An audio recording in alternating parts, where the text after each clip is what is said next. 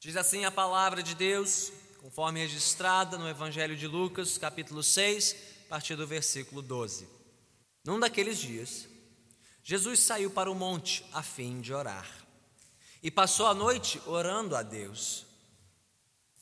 Ao amanhecer, chamou seus discípulos e escolheu doze deles, a quem também designou apóstolos: Simão, a quem deu o nome de Pedro seu irmão André, Tiago, João, Felipe, Bartolomeu, Mateus, Tomé, Tiago, filho de Alfeu, Simão, chamado Zelote, Judas, filho de Tiago, e Judas Iscariotes, que veio a ser o traidor. Jesus desceu com eles e parou num lugar plano Estavam ali muitos dos seus discípulos e uma imensa multidão procedente de toda a Judéia, de Jerusalém e do litoral de Tiro e de Sidom, que vieram para ouvi-lo e serem curados de suas doenças. Os que eram perturbados por espíritos imundos ficaram curados, e todos procuravam tocar nele, porque dele saía poder que curava todos. Olhando para os seus discípulos, ele disse: Bem-aventurados vocês, os pobres, pois a vocês pertence o reino de Deus. Bem-aventurados vocês que agora têm fome, pois serão satisfeitos. Bem-aventurados vocês que agora choram, pois haverão de rir. Bem-aventurados serão vocês quando os odiarem, expulsarem e insultarem e eliminarem o nome de vocês como sendo mal por causa do filho do homem. Regozijem-se nesse dia e saltem de alegria, porque grande é a sua recompensa no céu. Pois assim os antepassados deles trataram os profetas. Mas ai de vocês, os ricos, pois já receberam sua consolação. Ai de vocês que agora têm fartura, porque passarão fome. Ai de vocês que agora riem, pois haverão de se lamentar e chorar. Ai de vocês, quando todos falarem bem de vocês, pois assim os antepassados deles trataram os falsos profetas. Louvado seja Deus pela Sua santa palavra, oremos. Senhor, mostra-nos que vida é essa que o Senhor veio trazer para os teus servos e discípulos. Dá-nos desta vida, Senhor, a vida bem-aventurada, a vida abençoada por ti. Chama-nos para esta vida. Convence-nos, Senhor, de que a tua vida é melhor do que tudo que este mundo chama de vida. Faz-nos provar desta vida hoje, aqui, agora para que dela jamais abramos mão, jamais desistamos ou nos afastemos. Ó Senhor, usa-me para comunicar não só a verdade, mas a vida da tua palavra. Pelo poder do teu Santo Espírito, eu te suplico e te agradeço. Em nome de Cristo Jesus. Amém. Podemos assentar.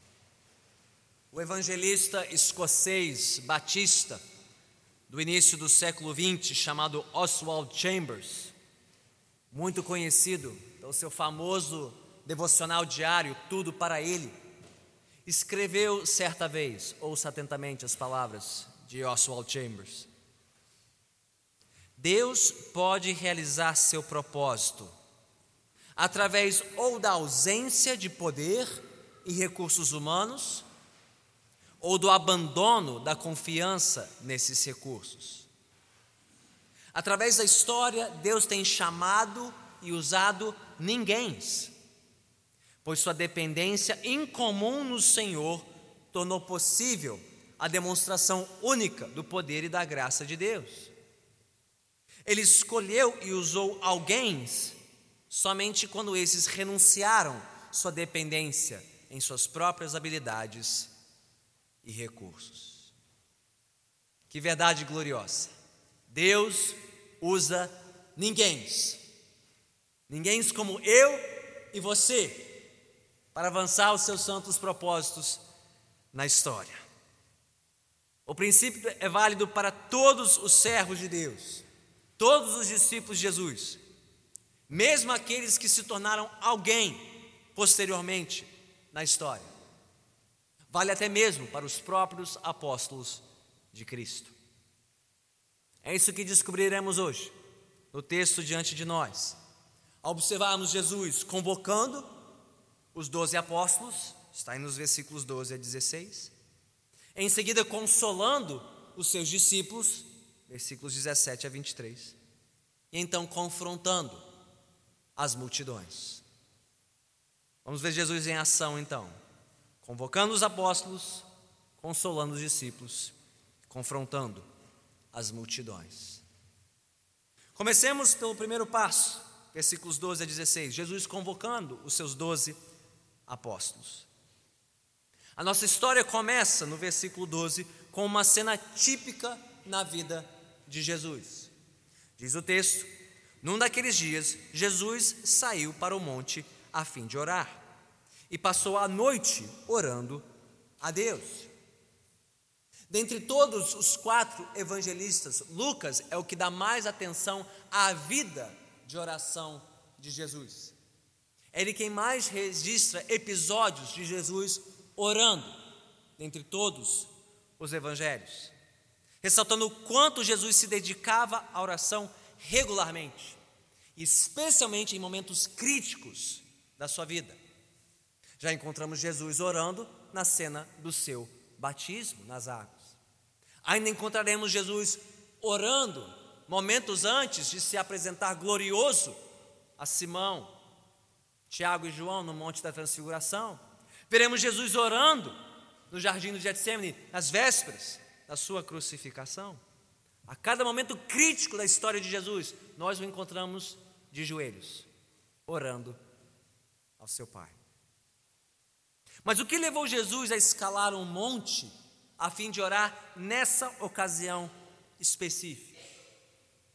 E a ponto de passar a noite inteira orando. Notaram isso?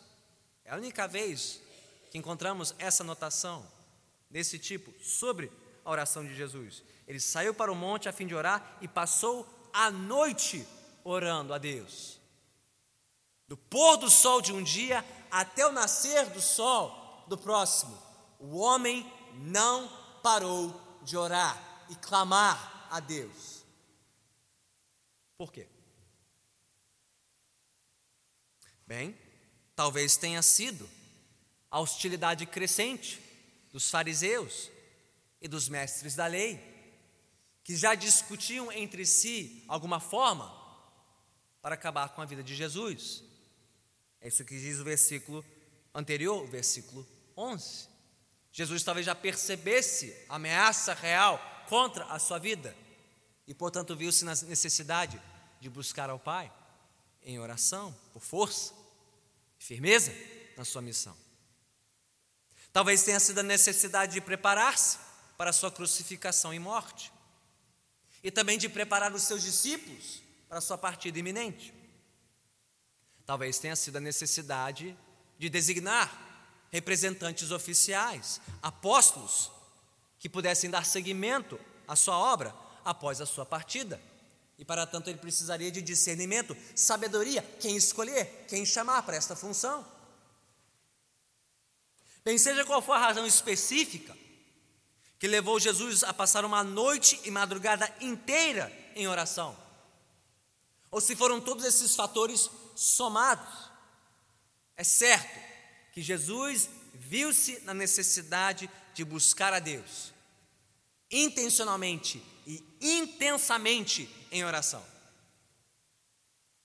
Irmãos e irmãs, não pecamos de vista essa lição recorrente do Evangelho de Lucas. Se até mesmo Jesus, o próprio Filho de Deus encarnado, sentiu a necessidade de viver constantemente em oração a Deus. Quanto mais nós. Cada discípulo, cada servo e filho de Deus aqui, nós dependemos de Deus. E nada expressa melhor a nossa dependência de Deus do que a nossa vida de oração. Aliás, é a melhor maneira de saber quanto de fato dependemos de Deus. Basta olhar o tempo, a intensidade e a intencionalidade com a qual buscamos a Deus em oração. Seja para enfrentar as durezas e as dificuldades da vida, seja para receber direção para os nossos passos, os nossos planos e projetos, seja simplesmente para permanecer firme na fé, no amor e na esperança em Cristo Jesus. Afinal de contas, o próprio Senhor Jesus disse: sem mim nada podeis fazer. Diga comigo, sem Jesus, nada posso fazer. Se Jesus então reconheceu isso, em constante oração diante do Pai, quanto mais nós. Precisamos buscá-lo, a sós, com a nossa família. Domingo de manhã, nosso culto de oração, orando sempre que for possível, aproveitando ao máximo cada oportunidade de buscarmos a face de Deus em oração. E foi assim que Jesus, ao amanhecer de um novo dia, fortalecido em oração, convicto dos seus próximos passos, convocou doze dos seus discípulos para serem os seus apóstolos. A palavra que significa um enviado, um emissário, um mensageiro, uma espécie de representante, o porta-voz oficial. Com uma única exceção notável na lista, ele sempre vem por último por, uma razão: Judas Iscariotes, que viria a ser o traidor. Esses seriam os homens que Jesus enviaria por toda a Judéia, por Samaria e até os confins da terra, para serem seus porta-vozes oficiais, testemunhas oculares do seu ministério, designados para avançar a pregação do Evangelho do Reino com grande poder e graça. E aí eu me pergunto: o que levou Jesus a escolher especificamente esses doze homens? O que Jesus viu naqueles homens? Porque dentre todos os que o seguiam, ele escolheu especificamente esses doze. Bem, certamente não foi o grau de instrução ou a capacidade intelectual desses homens. Com exceção provável de Judas Iscariotes, todos os demais apóstolos eram por origem galileus. E Galileu, era sinônimo de pessoas simples, origens humildes, sem grande instrução. É isso que ouvimos os fariseus em Jerusalém, lá em Atos 4, quando ouvem Pedro e João pregando. Quem são esses? Esses incultos galileus.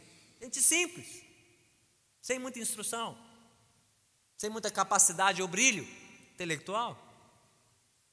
Certamente não foi o status social, nem as riquezas desses homens. Lembre-se, o único que tinha acumulado algum patrimônio em vida, Levi, depois se tornou Mateus, ele tinha abandonado a sua carreira como um publicano, tinha abdicado das suas riquezas para seguir Jesus. Certamente não foi a grandeza moral e espiritual desses homens, mesmo Simão Pedro o porta-voz dos apóstolos alternaria seus momentos de grandeza e fraqueza. E, gente, sem falar que Judas Iscariotes estava entre os doze primeiros apóstolos, o traidor. A verdade é que não encontramos nenhum motivo aparente nesses homens para justificar a escolha deles como os primeiros apóstolos de Cristo, a não ser o fato de que Jesus os escolheu soberanamente. E eles seguiram e obedeceram ao Mestre. E Jesus escolheu justamente doze deles. Por que doze? Porque não onze ou treze? E porque quando Judas saiu de cena, a igreja se viu na necessidade de repor o décimo segundo. Por que doze? Justamente doze para demonstrar a autoridade de Jesus na formação de um novo povo, todo seu, particularmente seu. Assim como Deus formou um povo para si no Antigo Testamento a partir das doze tribos de Israel. O paralelo é intencional. Irmãos e irmãs, apesar do chamado singular dos apóstolos para uma missão única, há grandes lições aqui em comum com o nosso chamado como seguidores de Cristo. Gente, se nós procurarmos em nós mesmos, se você tentar procurar em você razão ou justificativa para o chamado de Deus sobre a sua vida, nós procuraremos em vão. Quanto mais eu procuro, quanto mais você procura, você não encontrará motivo suficiente para Deus ter te chamado. Nada justifica o chamado do Senhor em nossas vidas. Não é a nossa capacidade intelectual, social, os nossos bens, nossa moral, nossa espiritualidade, não. A Bíblia diz categoricamente que fomos chamados tão somente pela graça soberana de Deus, e glórias a Deus por isso. Que bom que nós não fomos chamados pelo nosso mérito. Senão Deus sempre poderia se arrepender, não? Na primeira falha, no próximo tropeço. Mesmo que tenhamos qualquer uma dessas coisas, inteligência, instrução, posses ou bens, caráter e carisma invejáveis. Deus pode nos usar não por causa dessas coisas, mas apesar delas, para cumprir seus propósitos em nós e através de nós. Portanto, se alguém aqui pensa ou sente que não pode ser usado por Deus, pastor, eu não tive instrução suficiente, eu não tenho grandes talentos, grandes dons, grandes habilidades, eu não tenho muito recurso, eu não tenho muito jeito. Não desanime, nem se desespere. Deus usa os ninguéms deste mundo para a sua glória. Ele usa quem Ele quiser para promover a sua verdade e os seus propósitos neste mundo.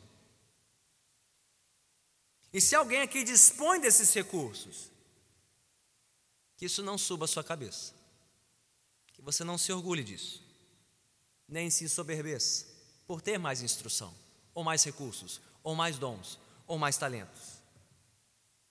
Deus só poderá usá-los para a sua glória quando deixarmos de confiar nessas coisas e passarmos a confiar somente nele. Por fim, se você acha que precisa se tornar alguém, minimamente digno, minimamente preparado, minimamente útil para seguir a Jesus. Abandone essa presunção. Pare de achar que você tem que se tornar alguém aceitável aos olhos de Deus para ser chamado por Deus, porque ninguém é naturalmente aceitável aos olhos de Deus. Renda-se a Cristo. Sigam mesmo sendo um ninguém aos seus próprios olhos e aos olhos deste mundo. Já vemos Jesus convocando os apóstolos. Vamos vê-lo em seguida consolando os seus discípulos, a partir do versículo 17. Fortalecido em oração, cercado dos seus doze apóstolos, Jesus desceu do monte e parou num lugar plano diz o versículo 17. Diante de mais uma cena típica do seu ministério. Lá estava diante de Jesus uma grande concentração dos seus discípulos e de mais seguidores.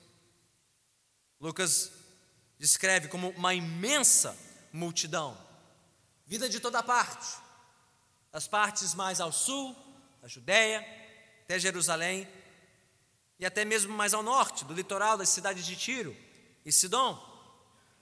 As notícias a respeito dos ensinos, dos milagres de Jesus, não paravam de se espalhar por todos os cantos, atraindo multidões para ouvi-lo.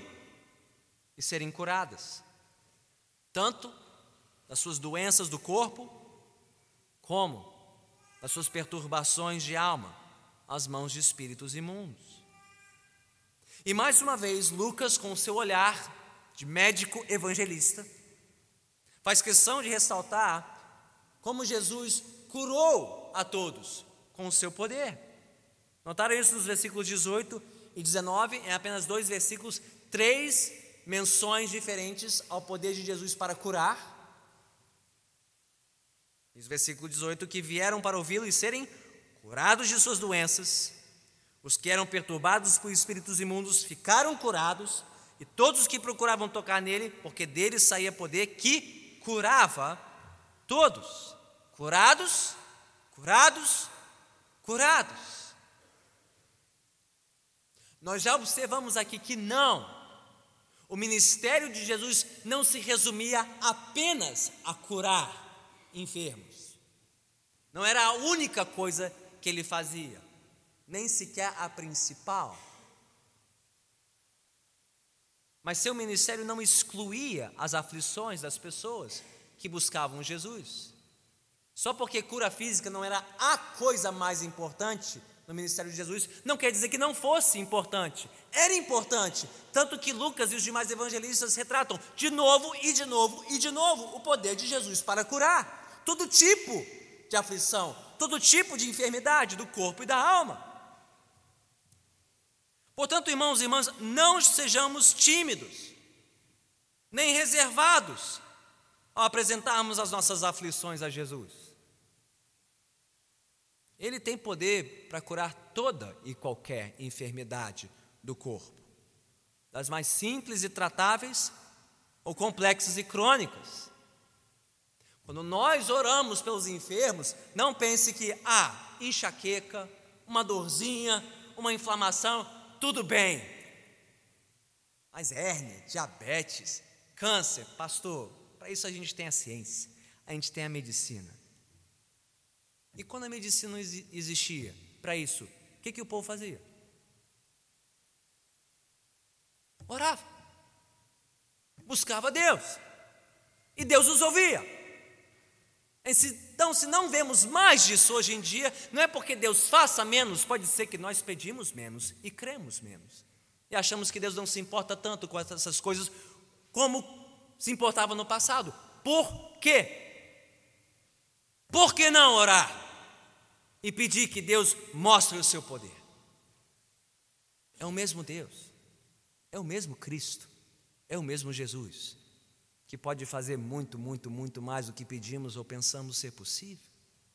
Então venhamos, oremos, clamemos, para que Deus cure todos que precisarem de cura neste lugar, seja as enfermidades do corpo, seja as enfermidades da mente e da alma da depressão mais debilitante aos vícios mais escravizantes, Jesus tem poder para consolar e curar todos os que o buscam.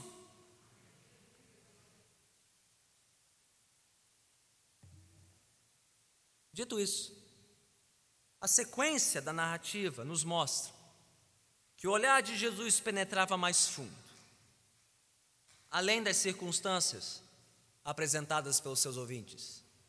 Eles vinham carentes de cura no corpo, mas Jesus tinha mais para lhes dar e encher as suas almas. É assim que, a partir do versículo 20, Jesus, iniciou um dos seus discursos mais extensos, registrados no seu Evangelho, o seu sermão na planície, em muito semelhante ao seu famoso Sermão do Monte, registrado em Mateus, capítulo 5 a 7.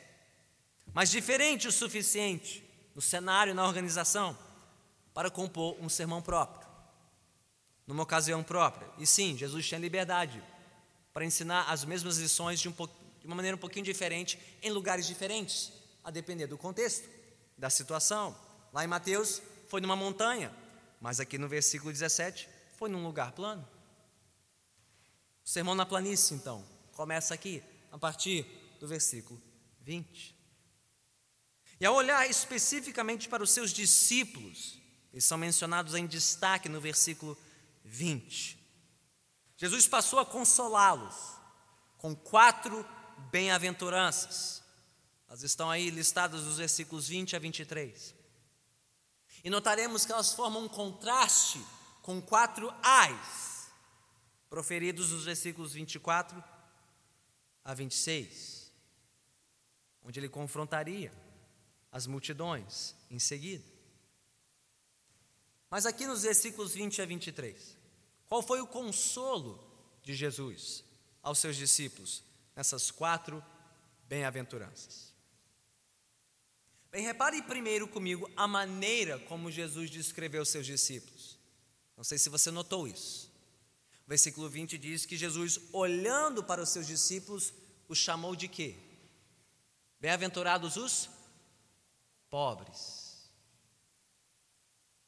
Os que agora têm fome. Que agora choram. Quando nos odiarem, expulsarem, insultarem e eliminarem o nome de vocês. Pobres, famintos, aflitos, odiados, perseguidos. Bem, nenhuma dessas qualidades são naturalmente desejáveis ou invejáveis, não é verdade? Ou tem aqui que gosta, gostaria de ser mais pobre, passar fome, viver aflito, perseguido e odiado.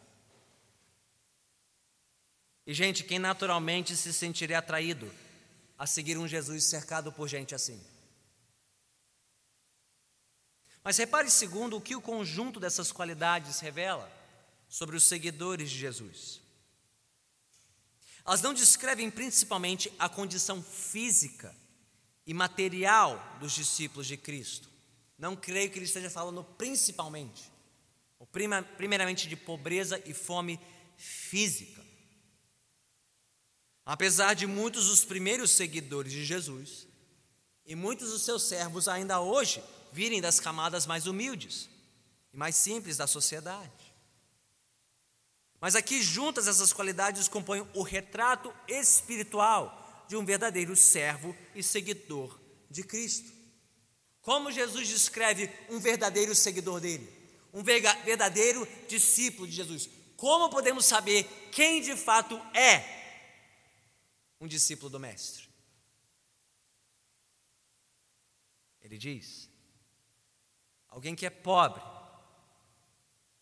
Pobre não necessariamente dos recursos deste mundo, mas pobre de alma, carente e dependente do Senhor pela sua provisão, sua proteção e, acima de tudo, pelo seu perdão diário. Alguém que tem fome, fome não necessariamente do alimento do corpo, mas que tem fome de alma fome de Deus, fome da Sua palavra, fome da Sua presença, fome da Sua graça, fome da Sua justiça, fome por tudo que este mundo não pode nos oferecer e que só o Senhor pode nos dar. Alguém que chora, não necessariamente porque vive triste, só e aflito o tempo todo, mas que chora de alma, chora pelos seus pecados, chora por ver as marcas do pecado no seu corpo, nos seus relacionamentos mais íntimos, chora por ver um mundo caído, corrompido pelo pecado, em rebeldia contra Deus, chora por ver a própria igreja tão aquém dos santos padrões de Deus. E por fim, alguém que é odiado insultado, excluído, até mesmo perseguido. Não por ser rabugento, ou antipático, ou arrogante e presunçoso, como muitos ditos crentes evangélicos no Brasil, justamente odiados, não porque amam Jesus, mas porque amam a si mesmos demais e não vivem conforme o que creem. Não. Mas odiado, insultado, excluído e perseguido por ser fiel a Jesus e a Sua palavra. Por mais mal vistos e malquistos que fossem neste mundo, porém, Jesus consolou seus discípulos, chamando-os por quatro vezes de quê? Bem-aventurados. Bem-aventurados, felizes, abençoados, benditos. Por mais que o mundo os taxasse de malditos, Jesus os considerava benditos. E, gente, mais importa o que Jesus pensa de nós do que o mundo pensa de nós. Mais importa ter a aprovação dos céus e a reprovação da terra do que a aprovação do mundo e a reprovação dos céus.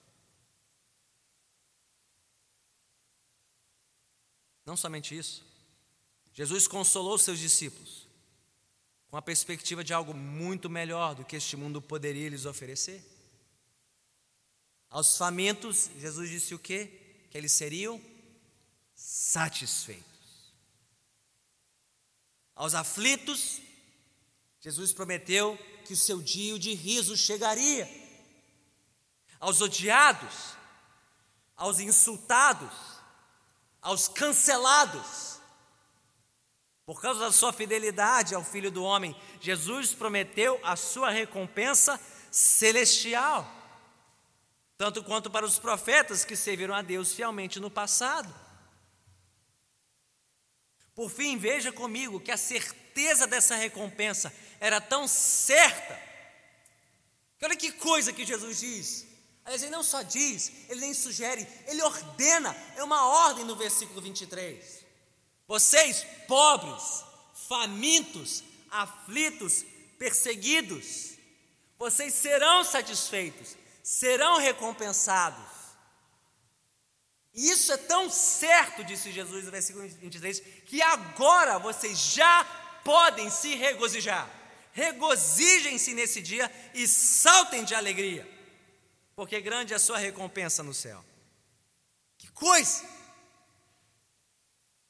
Como uma gestante que vivendo as dores e o desconforto da sua gravidez, já se alegra com a perspectiva da chegada do seu bebê ou do candidato a um emprego, ou uma vaga num concurso público, que mesmo ainda não efetivado, já se alegra, porque o seu nome está lá, confirmado. Sua nomeação ao cargo já foi decretada. Gente, nós, os discípulos de Cristo, mesmo pobres aos olhos do mundo, nós já podemos e devemos nos regozijar, porque a riqueza do reino já é nossa. Nós já temos o reino nós já temos o Rei, nós já temos Jesus, nós já temos os céus. Podemos esperar, tempo que for, para que a nossa recompensa chegue. Afinal, foi para isso que o Rei veio. Ele se fez pobre, mesmo sendo rico, se fez pobre, para resgatar pobres e miseráveis pecadores como eu e você. Vem à luz desse retrato. Eu pergunto: todos aqui identificam-se como discípulos de Cristo. Você se considera um seguidor de Jesus. Você se apresenta aos outros como um crente em Jesus. Por quê?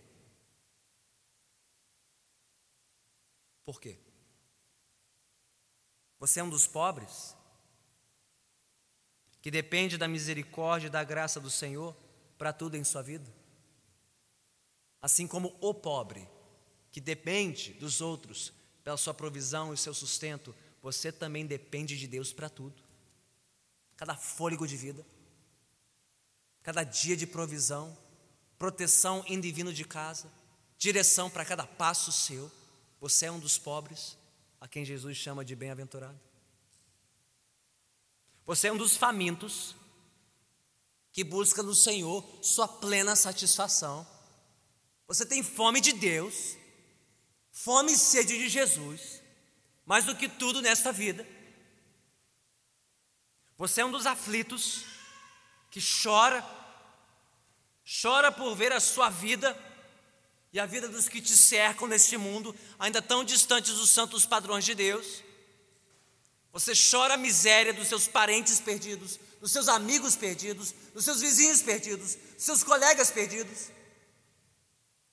E chora por ver ainda o seu coração, muitas vezes perdido no pecado. Você é um dos que o mundo odeia, insulta cancela por sua fidelidade a Jesus. Ou você está disposto a enfrentar as consequências que forem na sua família, na sua comunidade, na faculdade, no trabalho, na empresa, na carreira, na multinacional, aonde for, por declarar-se fiel a Cristo. Você é tudo isso? Pobre, faminto, aflito, perseguido pela sua fé? Se você for, Jesus diz: sorriso no rosto, alegre-se, regozije-se, você é um bem-aventurado, um abençoado de Deus. Não deixe que o mundo te confunda ou te diga o contrário. Mas ai de nós, se formos justamente o oposto do que Jesus disse sobre os seus verdadeiros seguidores. E assim chegamos à conclusão. Já vimos Jesus convocando os apóstolos, consolando os seus discípulos, mas a partir do versículo 24, ele passa a confrontar as multidões. Se Jesus proferiu quatro bem-aventuranças aos seus discípulos, ele também proferiu quatro ais sobre os demais observadores que vieram ouvi-lo e vê-lo em ação. Entenda bem essa palavra ai, numa primeira leitura, pode parecer uma ameaça, uma condenação da parte de Jesus. Como o pai que diz para o filho: ai de você se fizer isso de novo. Mas não, o tom aqui de Jesus é mais de lamento. Um lamento sentido por aqueles que ainda não tinham se tornado seus discípulos. É um ai chorado.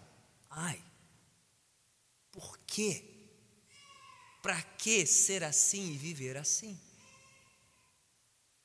E nesses quatro ais que nós vemos nos versículos 24 a 26, Jesus traz um, um perfil contrastante entre os bem-aventurados. Ele os chamou de quê? Pobres, famintos, aflitos, odiados. E nos quatro ais, o extremo oposto: ricos, fartos, sempre alegres, sempre honrados. Note então que Jesus não traça aqui tanto um perfil físico e material desses homens, mas sim um retrato da condição espiritual deles. Jesus não está condenando toda a riqueza, toda a fartura, todo o riso, toda a honra. Não. Ele está falando daqueles que vivem para essas coisas, que se definem por essas coisas, que encontram a sua identidade nessas coisas. Então, quem são essas pessoas? Que Jesus confronta aqui a partir do versículo 24 com seus quatro ais. Primeiro ele chama de quê? Ai de vocês, os ricos, os que procuram somente nas suas posses, nos seus bens, nas posses e nos bens desta vida, o seu maior tesouro, que procuram nas suas casas, e nos seus carros, nas suas smart TVs nos seus smartphones, nos seus drones e demais desejos de consumo, tudo o que precisam e querem para serem felizes. E diz Jesus que se essa for a sua consolação, é a única que você terá. E ela acabará junto com o dinheiro que banca tudo isso. Ai de vocês, os ricos, porque já receberam a sua consolação. Em seguida, ele os descreve, versículo 25: Ai de vocês que agora têm fartura. São aqueles que estão sempre saciando os seus apetites, sempre caçando um novo lançamento nas vitrines, nos cinemas, nos shoppings, sempre à procura de um novo espetáculo mais assistido, um novo restaurante, prato mais badalado da estação, sempre à procura de algo que possa fartar a sua alma de prazer, mas que passarão fome, porque a experiência passa, o prazer passa e o vazio da alma fica para ser preenchido de novo e de novo e de novo. Ele continua: Ai de vocês que agora riem. São aqueles que estão sempre à procura de algo para espantar o tédio. Sempre caçando nas redes sociais mais um videozinho para tirá-los do seu tédio. Sempre a caça de mais uma risada fácil sempre em busca de um novo entretenimento, um novo lazer, um novo passatempo para lhes trazer prazer. Mas de Jesus que um dia lamentarão, chorarão por terem desperdiçado as suas vidas em busca de bobagens e futilidades. Por fim, de Jesus no versículo 26, ai de vocês todos falarem bem de vocês. Os que vivem para serem bem vistos, bem quistos, benditos, sempre a caça das curtidas, dos seguidores no mundo virtual, sempre buscando a aprovação dos outros, quer na família, quer entre os colegas de trabalho, sempre à procura daqueles para bajular, lisonjear, elogiar, mas sempre fugindo daqueles que querem dizer a verdade. Ai de vocês quando todos falarem bem de vocês, pois assim os antepassados deles trataram os falsos profetas. Gente, de novo, algo necessariamente de errado em ter riqueza, em sentir fartura, em rir, ser bem tratado pelos outros? De forma alguma. Mas se a nossa razão de viver se resumir somente a isso, se a sua razão de viver se resume a enriquecer, se fartar, rir à toa e buscar a aprovação dos outros, Jesus só tem uma palavra para você. Ai. Ai. Ai. Ai.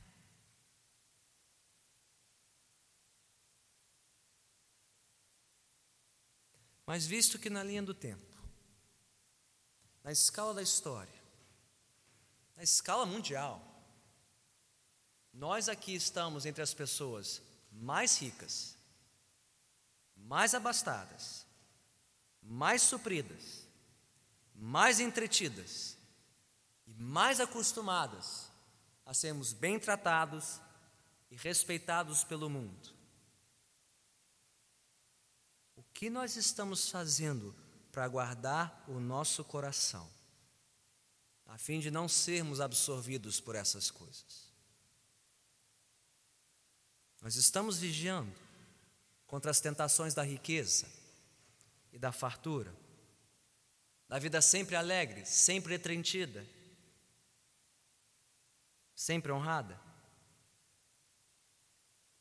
Ou estamos lentamente deixando que o nosso coração seja levado e consumido por essas coisas? Bem, conta essa história.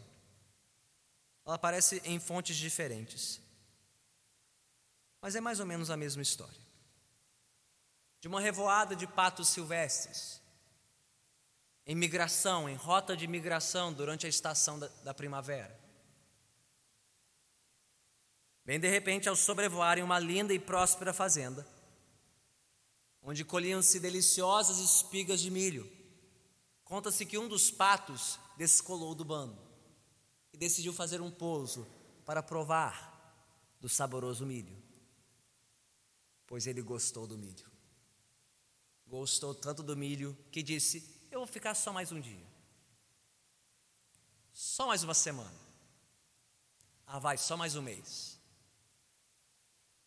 Ficou a primavera toda e o verão também. Quando chegou o outono, ouviu-se os colegas revoando em rota inversa de migração. Muito se alegrou o pato em ouvir a voz dos seus colegas. Ele decidiu encontrá-los. Só que ele tinha comido tanto e se empanturrado tanto do milho que quando ele tentou alçar voo, ele não passou da altura do celeiro. Desistiu de encontrar os seus amigos e voltou para a fazenda, onde ele continuou comendo provando e se deliciando com o saboroso milho daquela terra. Até que da próxima vez que os colegas revoaram na troca de estação, o pato nem se deu ao trabalho de tentar voar. Irmãos e irmãs, ai de nós sofrermos semelhante tentação nos deliciarmos tanto com as coisas boas deste mundo que nós nos esquecemos das principais. Semos gente que se alegra tanto na terra que se esquece do prazer do céu. Que vive farta do mundo, mas vazia de Deus. Que nós não sejamos consumidos pelos prazeres passageiros desta vida. bem tendo ouvido a convocação de Jesus em Sua palavra, bem como seus consolos e confrontos. A pergunta final é: quem é você? Quem é você? E quem você deseja ser? Você quer ser alguém aos olhos do mundo? Grande médico? Grande advogado? Grande professor? grande artista, empreendedor, investidor, quer ser alguém aos olhos do mundo, por amor a este mundo, somente para ver a sua vida passar com o mundo? Ou você quer ser um ninguém aos olhos do mundo, por amor a Jesus? Para ver a sua vida sendo usada por Jesus para avançar os seus propósitos neste mundo. Pois esse Jesus, muito mais que alguém, próprio Filho de Deus em carne, se fez um ninguém, pobre, aflito, odiado, morto numa cruz. Por mim, por você, por nós pelos nossos pecados, a fim de nos fazer alguém, filhos de Deus e discípulos dele, por pura graça, para o louvor da Sua glória. Pare de tentar ser alguém neste mundo. Contente-se ser um ninguém. Alegre-se em ser um filho de Deus e um discípulo de Cristo. Oremos. Senhor Deus, somos ninguém. Ninguém. Não há nada em nós que nos recomende a Ti, nenhuma inteligência, capacidade, posses ou bens dons e talentos que possam nos recomendar a Ti. Mais que este mundo nos pressione para nos tornarmos alguém, provarmos o nosso valor. Senhor, nada disso pode nos recomendar a Ti. Perdoe-nos a nossa vaidade, nossa tolice, nossa loucura e insensatez. Cobiçarmos e desejarmos as coisas deste mundo, imaginando que elas podem nos saciar e nos suprir. Ai de nós, Senhor. Ai de nós. Sermos chamados assim, ricos, fartos, sempre risonhos, sempre honrados, mas tão enganados e tão vazios. Antes, Senhor, que nos contentemos em ser ninguém aos teus olhos, sermos os teus bem-aventurados neste mundo, os pobres, os famintos, os que choram e pagam o preço por serem fiéis a Jesus. Senhor, que a nossa satisfação esteja em Ti e em Ti somente, sabendo que o resto passará. Mas a tua recompensa, esta está guardada nos céus para os teus, para todos sempre. Que nisso nos alegremos, Senhor. Que nisso regozijemos neste mundo.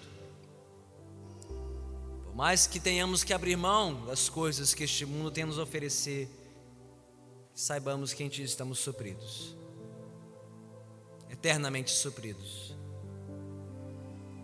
misericordiosamente supridos, Senhor. Faz-nos teus servos fiéis. Faz-nos fiéis seguidores de Jesus. E sim, Senhor, chama outros entre nós para te seguirem de todo o coração. Aqueles que ainda estão tão, tão, tão apegados a este mundo, suas riquezas, seus prazeres, suas ofertas, suas ilusões, seus elogios, seus enganos. Ó oh, Senhor, vem desfazer o feitiço deste mundo sobre estas almas,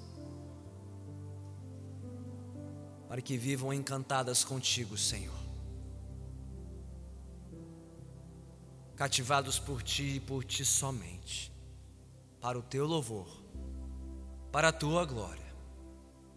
Tudo isso oramos, em nome de Cristo Jesus, o Senhor.